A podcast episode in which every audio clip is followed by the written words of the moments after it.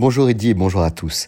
Près de 10 000 entreprises ont fait l'objet d'une procédure pour défaillance au premier trimestre 2022, un chiffre en hausse de 35% par rapport à la même période 2021.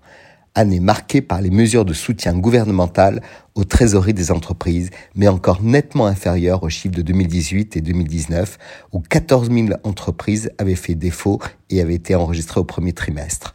Plus de 46 000 entreprises ont été sauvées de la défaillance durant la longue période Covid. Sans le fameux quoi qu'il en coûte gouvernemental, la crise sanitaire aurait pu provoquer bien plus de procédures. Ce soutien a représenté au total 240 milliards d'euros sous forme de prêts, dont 145 milliards d'euros de prêts garantis par l'État à destination de 700 000 entreprises et bien sûr des subventions.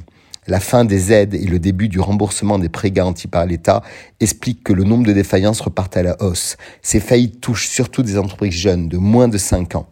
Les défaillances d'entreprises en France, cumulées sur les 12 derniers mois, ont augmenté de près de 7% en mars. Mais il n'y a pas à ce stade de vague de faillites à venir. Rassurons-nous, Rudy.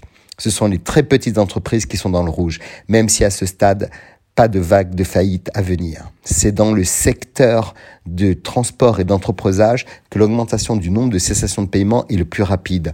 Ce secteur a été marqué par un très fort nombre de créations d'entreprises durant la pandémie dans les services de livraison.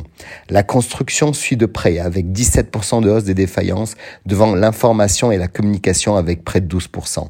À l'inverse, les déclarations de cessation de paiement continuent à être en baisse pour l'hébergement et la restauration, moins 9%. Par taille d'entreprise, ce sont les TPE de moins de 11 salariés qui connaissent une reprise marquée de défaillance, en hausse de 24% sur un an tandis que les grosses PME de 50 à 250 salariés connaissent une baisse des défauts d'un même ordre de grandeur. Et seuls 23 faillites d'entreprises de taille intermédiaire et de grands groupes ont été notifiées soit une chute de 56%, ce qui est plutôt une bonne nouvelle pour l'emploi. Alors on peut se poser les bonnes questions, Ridi, et se dire que dans cette phrase d'incertitude et d'inflation, ce qui fera la différence sera une pratique de la bonne gestion, du service client qui fera la différence et surtout du pilotage des données clés de l'entreprise.